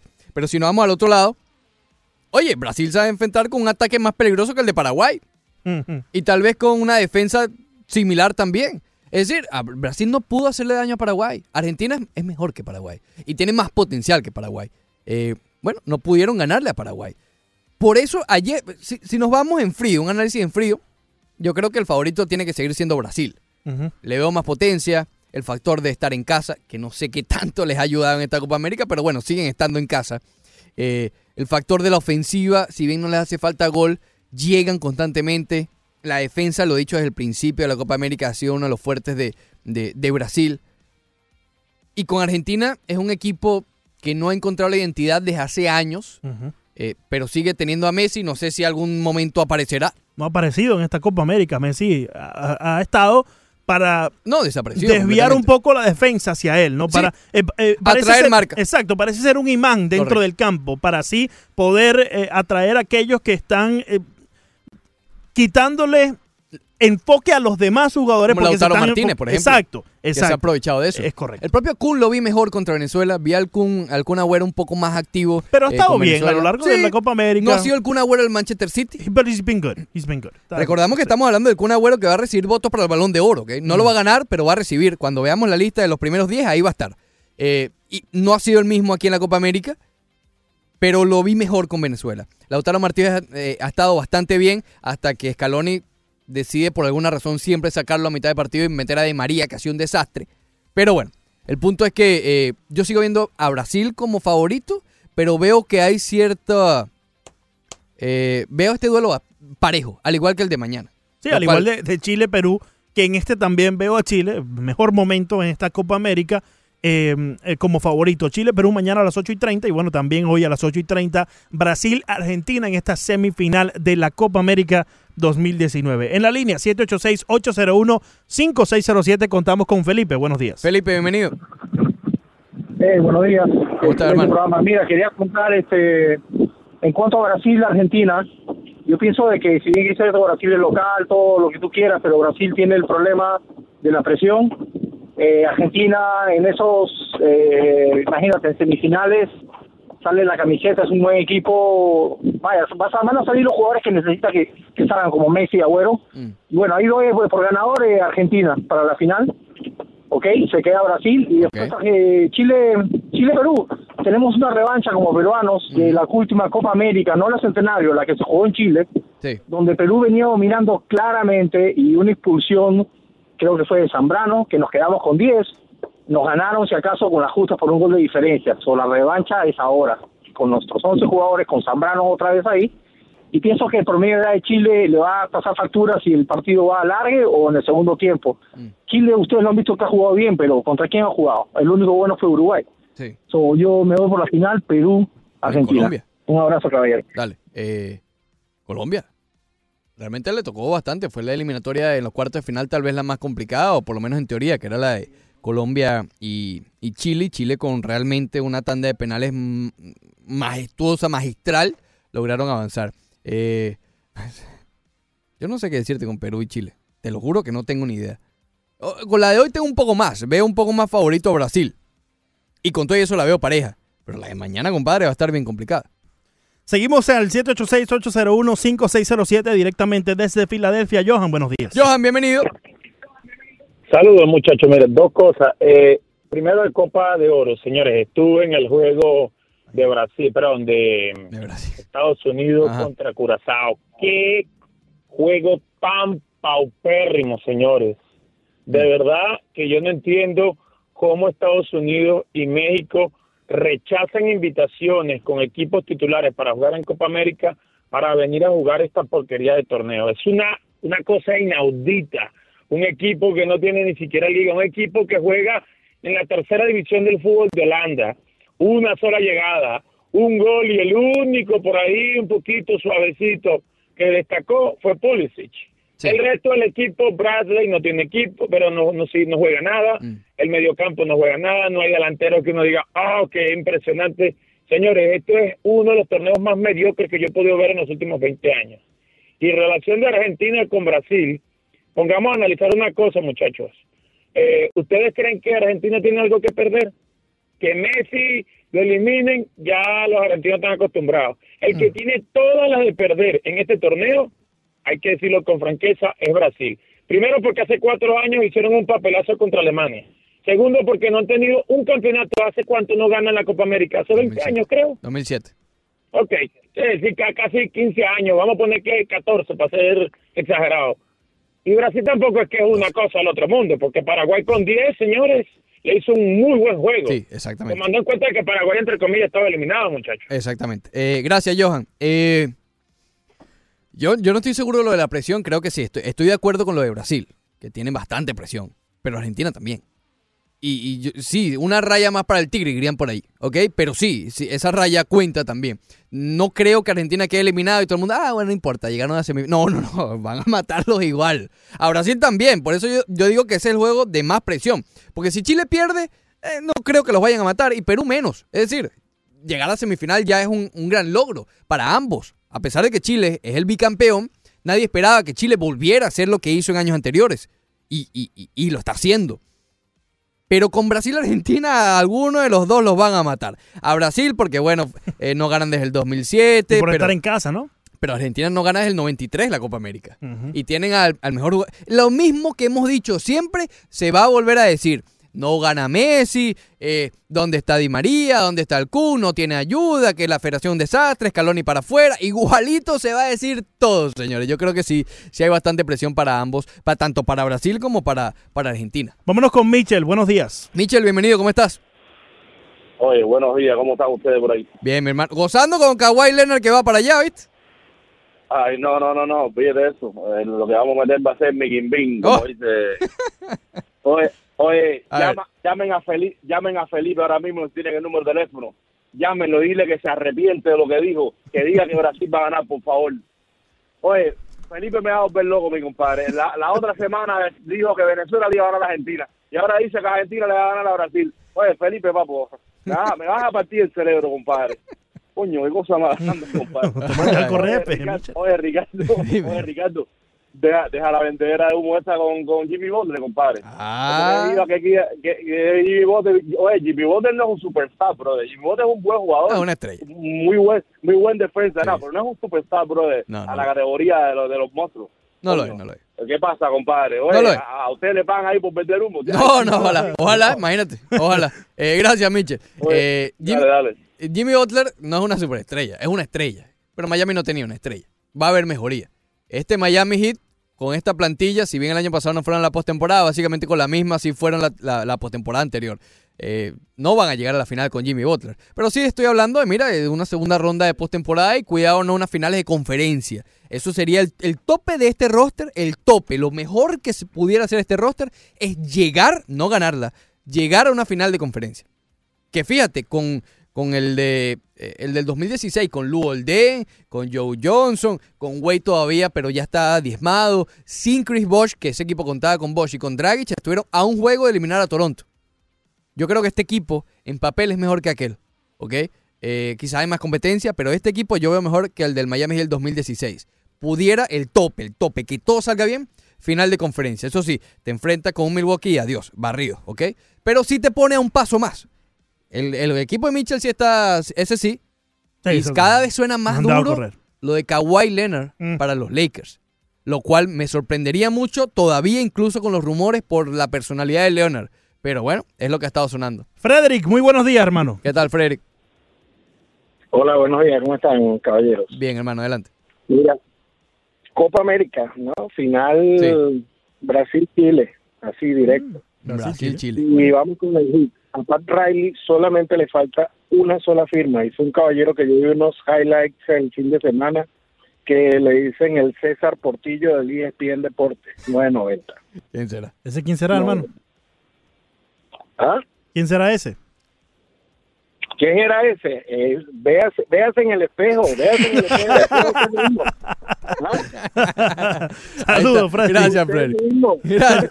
todavía, todavía estamos pagando las consecuencias, Sí, sí, compadre. sí, un poco menos que ayer, pero hoy no, incluso estoy... estamos doloridos. hoy- no, yo estoy peor. Por alguna razón, hoy estoy peor de la espalda que ayer.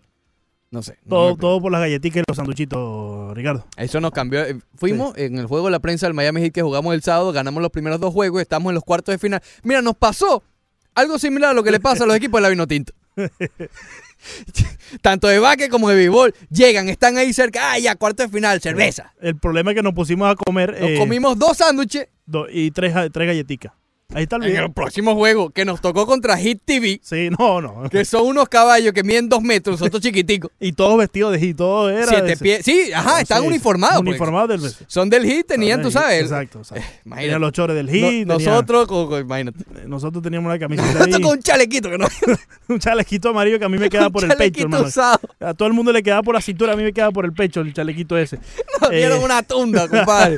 Ay, pero ay. nos fuimos dos y dos, que 500. Nos Estamos bien. dos y dos, pero digamos que la, Esta- la sí. segunda mitad de la temporada fue realmente Estamos en buen papel para el año que viene. Tony, buenos días. Tony, bienvenido, ¿cómo estás? Buenos días, buenos días, muchachos. Adelante, brother. Eh, no, sin duda la semifinal de hoy va a ser, va a ser un partido bueno porque sea como sea, e- ese es un clásico. ¿eh? Argentina-Brasil es un clásico. Sí, sí, sí. Pero, pero me gustaría, me gustaría que la final fuera Brasil-Chile, porque ya los chilenos, verdad, que, que llevan rato dándole a todo el mundo en la Copa América. Sí. Y a ver si Brasil, que, que Brasil sin duda para mí ha sido de los mejorcitos de la Copa América, Sí. puede llegar a la final. Sí. Ahora, déjenme aclararle algo a los seguidores culés porque dicen que Messi ha ganado cuatro Champions. Con el saludito primero, Tony, por favor. Antes Sí, del con golpe. saludito Sí, sí, con, primero a Ricardo, saludos te manda de, de Origi y Manola a Ricardo y a los culés. ¿eh? Oye, Manola llegó a Nápoles, lo pueden ver aquí en Miami. Sí, cocho, bueno, ese partido no me lo pierdo, yo soy mi ídolo. La camiseta ahí de la orilla, tengo entrada en mi casa las dos. Ah, lo que quería hacer, un- una aclaración. Los mismos culés que dicen que Messi ha ganado cuatro Champions, le anotan la Champions que ganó en el 2006, cuando Rijkaard era, era, era el, el, el técnico, y que Messi ni siquiera disputó un minuto en la final. Pero esos mismos son los que dicen que Messi no ha perdido cuatro finales con Argentina, que estaba en el equipo de que perdió la final en Venezuela contra Brasil, estaba en ese equipo también. O sea que ha perdido cuatro finales con, con, con Argentina también. Un mundial y tres Copa América ha perdido. Tres finales. De Copa América y una de mundial. Porque si le anotamos la del 2006 a Champions, pues también tenemos que anotarle la derrota en Venezuela, porque él estaba ahí también. Así es. Era parte del equipo. Así que cuatro y cuatro, ¿eh? Vamos a verlo, vamos a verlo esta noche a Messi, al querido Messi. Un gol de penal en la Copa América. Muy bien, rivales, un gol de penal, rivales Colombia, Perú, ¿quién fue el otro? Bolivia, no me recuerdo quién fue el otro porque no, Venezuela. no recuerdo si siquiera- Venezuela, pelota. Venezuela. Que ganaron, cierto, pero no hicieron Venezuela. Sí, a Venezuela le ganaron, pero Messi tocó ocho balones en el primer tiempo. Muy bien, muy buen partido de Messi. Ah, bueno. Esas son las cosas. Lo esperamos. Gracias, lo esperamos esta noche contra Brasil, a ver si aparece. La, Muchas risita, la risita, Tony, la risita. No, mañana, déjala para mañana. Ay, Ay, Ricardo. ay, ay. Una más antes que nos vamos la- al corte de Rigoberto. Buenos días. Rigoberto, bienvenido. Buenos días, gracias Ricardo y Leo. Con respecto a la llamada de, del amigo Johan, yo estoy de acuerdo con él. O sea, obviamente el nivel de la Copa de Oro, sabemos cuál es el punto de, de, de- de interés que es en la parte económica. El- creo que fue México Martinica, ¿no? Casi 60 mil personas. Sí. Pero muchachos, ustedes se imaginan, así como para darle un poquito de morbo, la lloradera, la lloradera de los que están organizando la Copa Oro, que la final sea Haití versus, versus Jamaica. ¿Ustedes se imaginan eso? Eso, sería de verdad para agarrar palco, muchachos, de verdad. Excelente programa y bueno, pronóstico Brasil, ¿ok? Feliz día. Gracias, hermano. Hoy, por cierto, Haití contra México. Si eso pasa, la lloradera. La lloradera en el programa de las cuatro, hermano.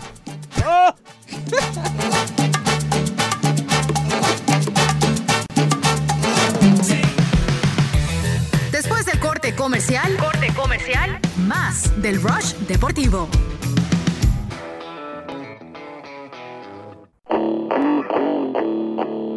Seguimos con el Rush Deportivo.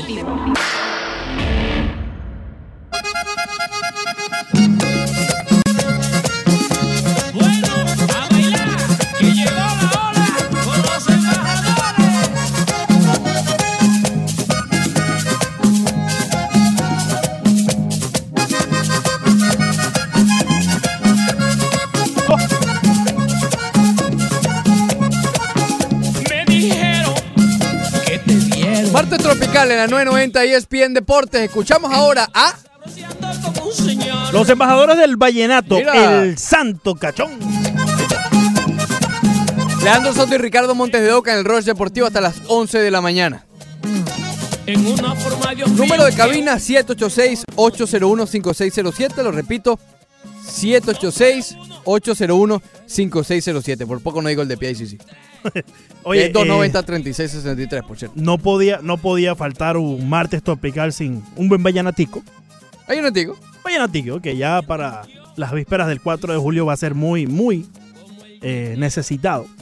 Oye, por cierto, En varias fiestas eh, esto a ti que te interesa, digamos que hay un personaje aquí en Actualidad Media Group, no voy a decir su nombre para proteger su identidad, que ha seguido el Mundial femenino, pero solo con la intención de abrir, él, él ve el celular, ¿sabes cuando tú escuchas buenas canciones y abres el, el teléfono celular y pones Chazam para ver Sí, qué canción es? sí. Bueno, él ve estos juegos del Mundial femenino Sí. solamente con el Instagram abierto para empezar a seguir personajes. Oh, no, pero ¿quién es este?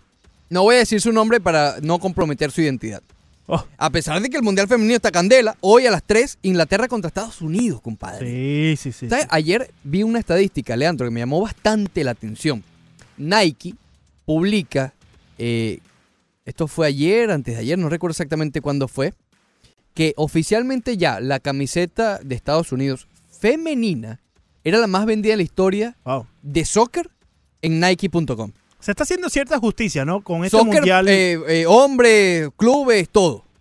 Se hace cierta justicia con este mundial de Francia, Ricardo, porque tenemos que recordar lo que pasó antes con esta selección de los Estados Unidos que demandó a la Sí, con federación. el billete, ¿no? Solamente fue una de ellas que demandó al principio, después se unieron 28, 28 a- atletas ah, de la selección americana del fútbol femenino.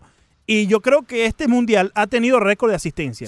Esto que mencionas ahora de Nike eh, eh, hace justicia, ¿no? Porque estamos viendo que se le está dando una plataforma al mundial femenino que no sé si se la veíamos antes. Es un fútbol bien llamativo. Sí, sí. Déjame sí, decirte. sí. Y ya fuera del jueguito del Instagram y todo, en verdad que No, pero el socio sí existe. Sí, el, el socio existe, está bien, pero eh, yo te diría que ya cuando empiezan los cuartos de final, allí es cuando se pone Sí. interesante, porque hay muchos equipos que están comenzando ahorita su historia en el fútbol femenino. Y lloran. Y lloran. ¿Cuál y- fue? La de Camerún, ¿no? La de Camerún, sí, pe- pero ya eso fue porque ella pensó que le estaban discriminando y le quitaron el gol por discriminación. Bueno, lo cierto es que hoy Inglaterra contra Estados Unidos y mañana a las 3 de la tarde Holanda contra Suecia. Ese es donde más abre el internet, Holanda. socio. Sí, déjame sí, decirte. sí. ¿Quién es el socio, Ricardo? No te voy a decir. Cuidado si no eres tú. Por aquí está nuestro buen amigo Eduardo Parra. Dice, saludos muchachos. Lo primero que debe de tener Ureña, con mucho respeto, tiene que ser inteligencia para lanzar. Cuenta con el repertorio para cumplir cualquier rol. En cuanto a Mattingly, los Marlins deberían ir pensando en su reemplazo. Deben No, cambiarlo. lo- ya los Mattingly, ya, Sí, ya. ya los Marlins. Resignémonos. Yo creo que ya no le preguntan ni la opinión a Mattingly. ¿Para qué? Sigue siendo dos Mattingly, Ricardo. No, ok, Sigue pero, pero preguntas a futuro, ¿tú crees que le...? No, no, pero en el presente, hoy por hoy. Bueno, bueno, no sé, Leandro. Por ejemplo, si van a hacer esa movida de José Ureña hacia el bullpen, Don Mattingly tiene que poner su opinión allí. Claro, pero si es impuesto, o sea, si de verdad los Marlins ven a José Ureña, vamos a suponer, no estamos diciendo que sea así, pero si ven a Ureña como el futuro cerrador, le van a imponer a Mattingly, mira, ponlo ahora porque te necesitamos probarlo. Sí, pero también pidiéndole la opinión. Como que, ¿qué piensa? Ok, no me importa, ponlo. Probablemente, pero ahí está la opinión. Pero yo creo, por eso, pero sí, vamos a, a- a- a decir Derek Jeter como lo mismo decimos con Pat Riley. Son un conglomerado de personas. ¿no? Sí, Pero si Derek Jeter decide que quiere ver a Ureña como cerrador para ver si de aquí en el 2020-2021 puede ser el cerrador del equipo, se lo va a imponer a Mattingly. Así Mattingly, no, yo creo que yo creo que este año es mejor como abrió. No me importa, este año no importa y tú no vas a estar aquí el año que viene, quiero verlo como cerrador. Por cierto, ¿quién estaría aquí el año que viene? Oye, Jorgito, pues Nuestro Eh. buen amigo también, José Antonio Mora E, está con nosotros en el Twitter. Dice, amigos, les recomiendo seguir la cuenta de Ben Baller en el Instagram. Él siempre sigue los prospectos. Oh, y, sí. y Tú sabes que él tiene un programa, Ben Mahler, creo que es de Fox, en la radio. Literalmente es como de 2 a 5 de la mañana. Uno a veces echa, eh, eh, echa esos chistes, ¿no? De que vamos a poner a Leandro solo en Sí. un programa de 2 a 5 de la mañana. Ben Mahler tiene un programa así realmente. Y es escuchado. Y la ¿No te gustaría uno a ti de una a tres en la mañana más o menos? No, no, muy temprano. Hora pico de la madrugada. No, gente- no, no, la hora pico es 3 a 6. Tres a seis. 3 a 6 la hora pico. Sí, Oye, eso. ¿te pusieron los audios de... Por eso llegamos ¿Te pusieron los audios en la computadora que pedí? Porque yo a veces pido audios y me ignora. Sí, sí, pero antes vamos a darle la oportunidad a Alfredo que lleva tiempo ahí esperando. Ok, Alfredo, bienvenido, ¿cómo estás? Eh, sí, buenos días. Buenos días. Esto, yo no sé por qué Martinley y Espostra no están, no son sí, no son parte siempre del no top five. Esto, eh, Leandro, el otro día usted hizo un comentario que con los Dolphins no se afecta la televisión y que es un buen deporte para ver por televisión y que siempre están llenos. Sí. Pero ¿Cuál, yo le garantizo que pese a los, Con los Dolphins, los- Alfredo. Los Dolphins, sí, los Dolphins, pero el problema es que si los, los si los Marlins, con todo lo malo que son, tuvieran solamente ocho partidos en casa, yo le digo a usted que se llenaran también, igual que los Heat y cualquier equipo, usted sabe lo que son nada más ocho partidos, claro que la gente los va a ir a ver. Esto, se habla de que Kawhi Leonard, se habla de que Kawhi Leonard, que si no es muy de mucha publicidad, que si es introvertido, pero está, está en un equipo perfecto para eso, porque ahí todo, todas las luces se las va a llevar LeBron. Sí. Así que él se puede ir por la, cuando vayan este video, él se va por la, por la izquierda. Esta Copa América a mí me ha dejado ver y, y a muchas personas que llevan tiempo diciendo que cada vez más amplia la diferencia entre los equipos de Europa y los de América. Esto es, vaya, eh, aquí cada vez Brasil es increíble que posiblemente Brasil no, en este momento no debe estar ni entre los 10 mejores equipos del mundo y Argentina ni hablar. Y por último, quisiera saber, eh, Ricardo, cuántos de todas las malas movidas que ha hecho Riley en toda su vida, cuántos picks le quedan, el, por ejemplo, la temporada que viene, Hicks tiene algún, ah, tiene alguna selección de draft, la próxima, ¿cómo están ellos con eso? Porque tenemos que pensar en un buen equipo por lo menos en un par de años. Gracias. Ok, gracias Alfredo. Voy con lo de los picks primero. Eh, básicamente, de aquí a los próximos cuatro años, los Clippers y el Miami Heat se dividen los picks del Miami Heat. Me explico. En el 2020 es del Miami Heat. 2021 es de los Clippers sin protección. Ese fue el, del, el último del cambio de Goran Dragic, es ese. Imagínate, terminó a caer en los Clippers. Eh, 2022 es del Miami Heat y 2023 es de los Clippers, pero ya hablamos de las condiciones de ese, eh, digamos, de ese pick. que si, si está entre el 1 y el 15 va a ser de Miami. Entonces se corre al 2024 con la misma condición y se sigue rodando así, con esa misma condición o protección, como lo quiera llamar, hasta el 2026. Si ocurre todo esto en el 2026, termina siendo sin protección. Con respecto a lo de LeBron James, salió un reporte de Adrian Wojnarowski, un tal, que el pitch, o sea, lo que le van a, a Proponer. a proponer a Kawhi Leonard, el equipo de los Lakers, es que ese equipo va a ser de él en los, eh, en los próximos dos años. Cuando salga LeBron. Porque LeBron James, de aquí a dos años, no importa dónde sea, él va a ir a donde juegue su hijo. Él tiene en sus planes irse al equipo en donde sea drafteado su hijo, si es que es drafteado, que probablemente lo sea. Por lo menos invitado. Ponte que sea muy malo, lo van a invitar, segunda ronda, lo que sea. Simplemente por el hecho de que vas a tener a LeBron James allí. Así que ese es como el pitch que se le está dando a Kawhi Leonard. Que yo me pregunto ahora, ¿qué, qué pasa con Anthony Davis? Porque si Anthony Davis es agente libre el año que viene, probablemente vaya a firmar con los Lakers, comparte el mismo agente que LeBron James, pero si está viendo que al socio otro le están diciendo que ese equipo va a ser de él, eso influye. Le pueden estar vendiendo lo mismo. Si hay jugadores, Este equipo va a ser tuyo. si hay jugadores que son sentimentales y, y les duele ese tipo de cosas, son en la NBA. Mira, los, eh, Kevin Durant, ayer salió un reporte también diciendo que el hombre utilizó la palabra abuso de, de, de los Warriors. Que él se sentía como alejado. Escucha esto. Se sentía como alejado eh, de la amistad de Steph Curry. Que él se sentía como un tercero entre Curry y, y, y Draymond Green. Que en, el desfile, no sé si recuerdan, lo pueden buscar, Bob Myers, que es el, el- el- el gerente de operaciones de, de los Warriors de Golden State, hizo como un chiste en el último parade, en el último desfile de campeonato de los Warriors de Golden State, que iba a ser agente libre Steph Curry, hizo un chiste que todo el mundo se rió, menos una persona y fue Kevin Durant. Dijo, bueno, a Curry le vamos a dar lo que él pida. Total, él, él- él él ha sido de los que ha estado aquí de primeros. Todos se rieron, menos Kevin Durant.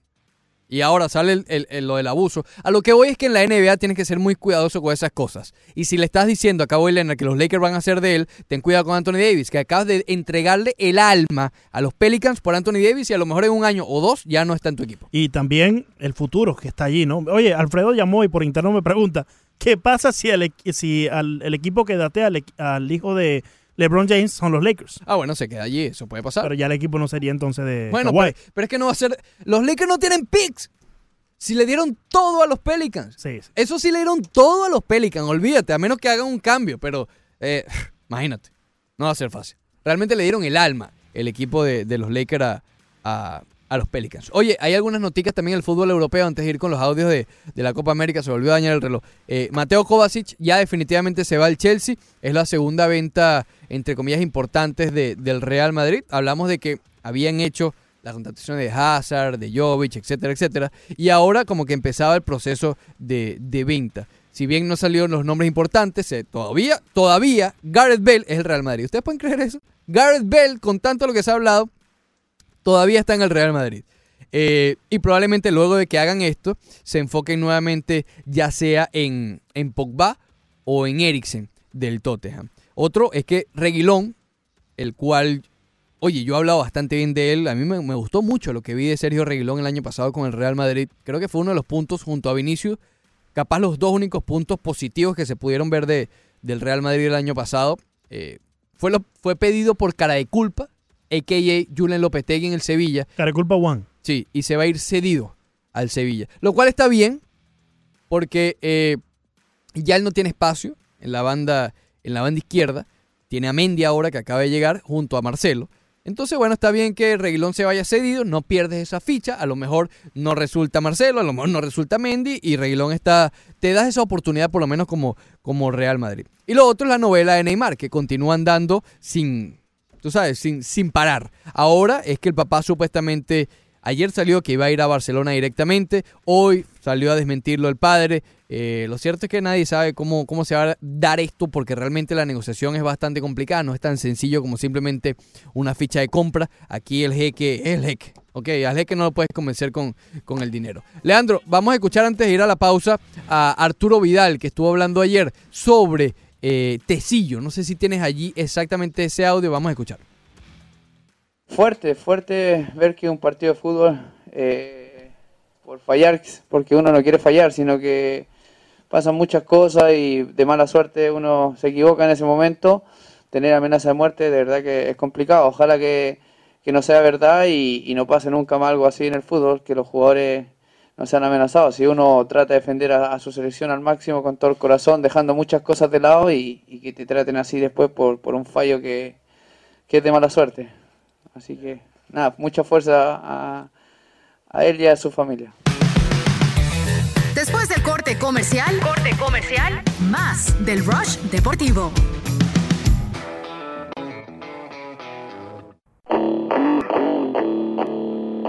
Con el Rush Deportivo.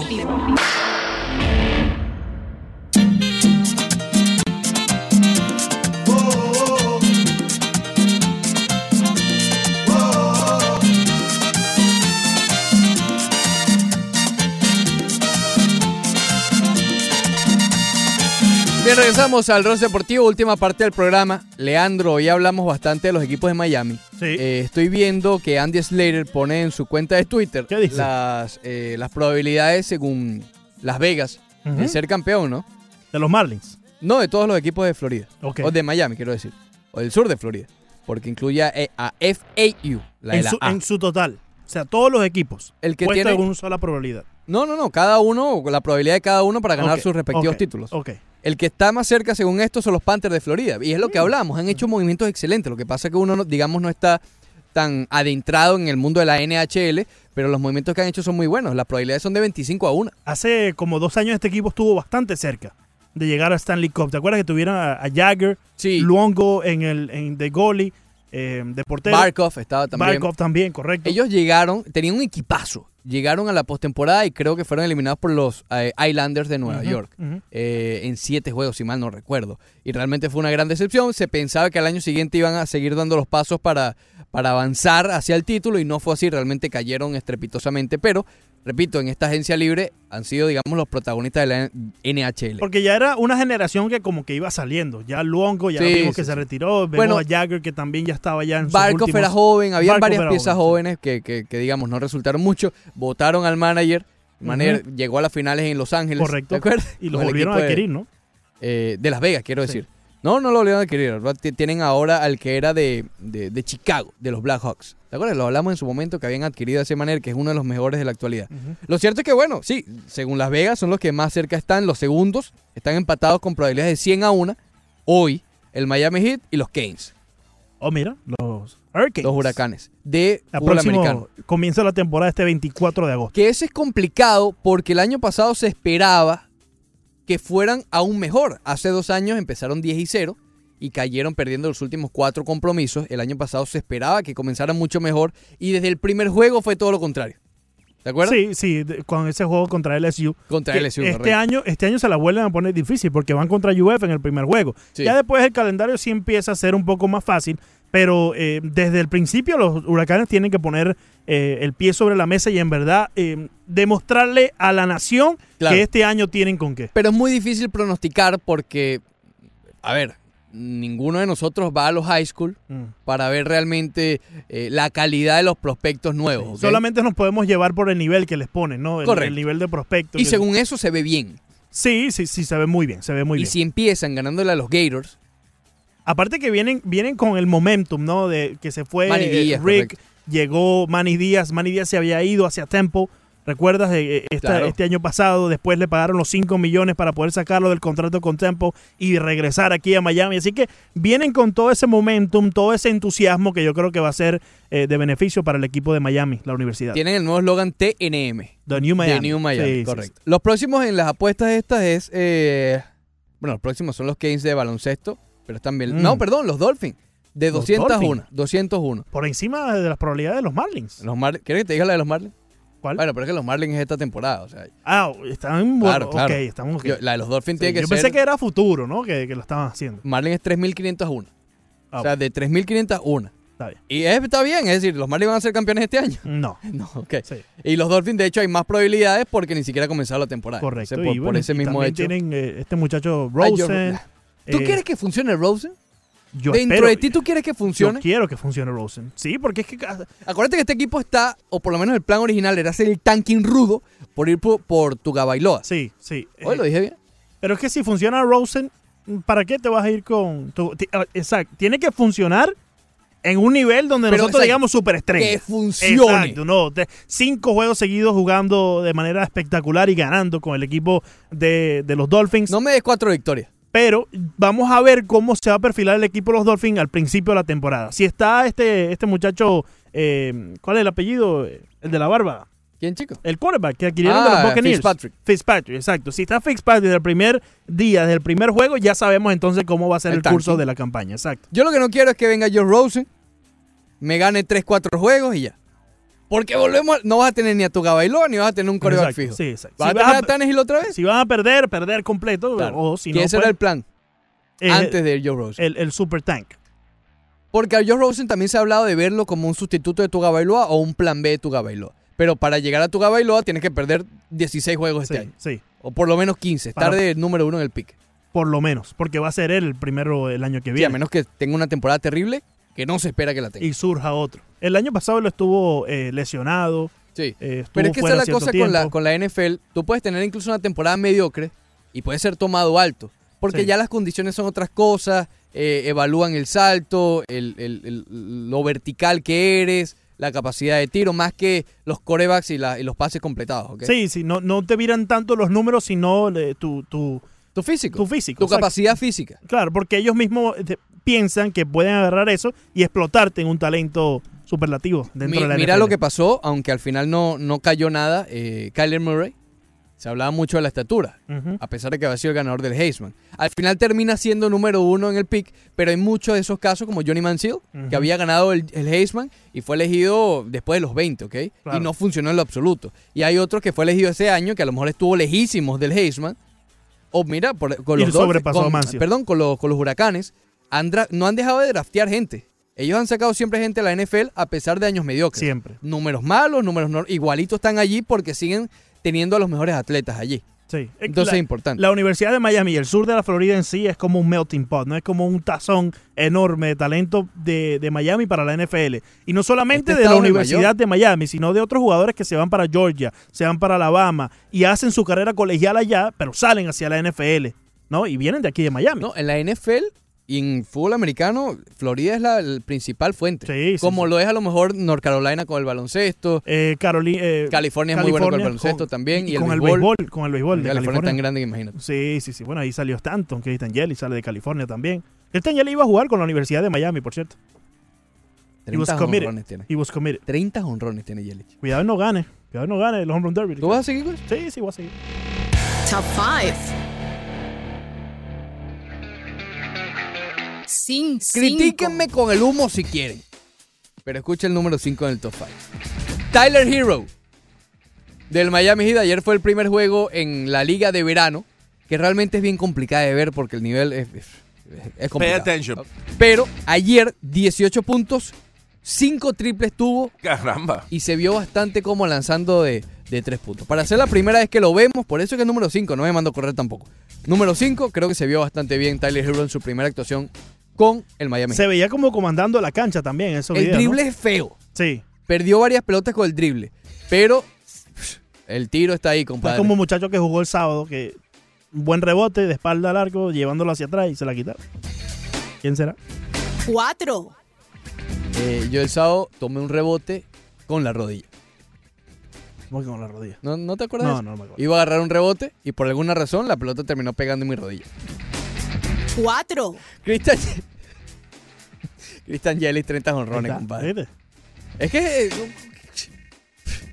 3.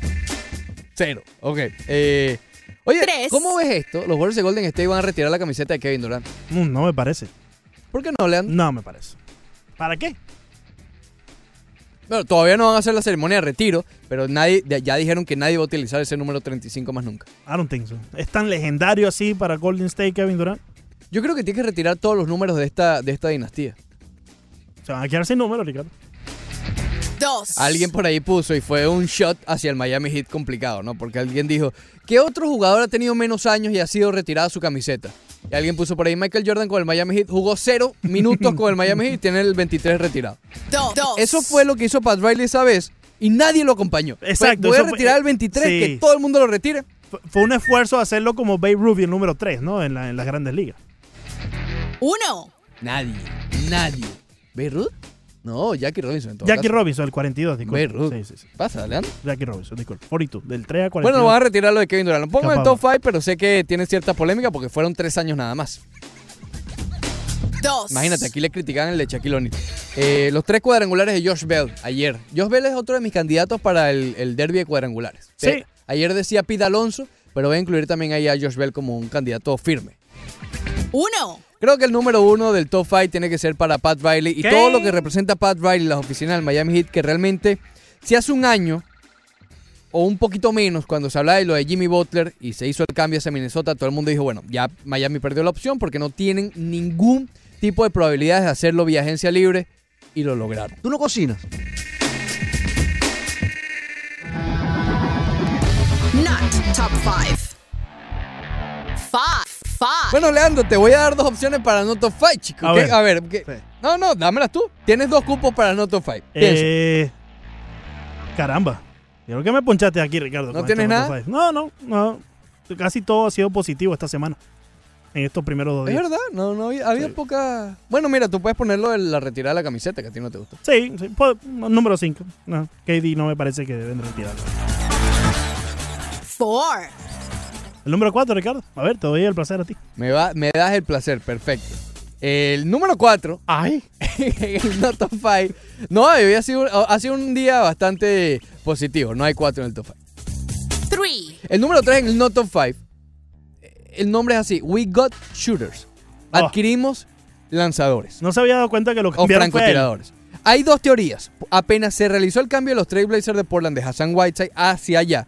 Hassan Whiteside en su, en su Instagram, en Medellín, no estaba en Colombia. Sí, está en Colombia con su costeña. Sí, sí, sí. Eh, Probablemente el último viaje que haga antes de que tenga que partir ¿Cómo hacia será Portland. la conversación de Hassan Whiteside hacia su costeña diciéndole que se mudan a Portland?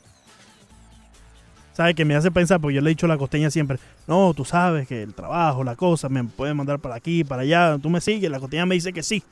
Pero la costeña está clara que no, no hay, no hay un Va a Portland llevar para a mí. esa colombiana, compadre, para No, Portland. No, no, o sea, esa colombiana acostumbrada a las playas de Imagínate Cartagena tú. para allá por Portland, puede ser frío, hermano. Bueno, ya va, espérate. Lo que dijo fue We we got shooter. Entonces hay dos teorías. O está emocionado porque se va a unir a Damian Lillard y a CJ McCollum. O pensaba que el cambio no era con él. Two.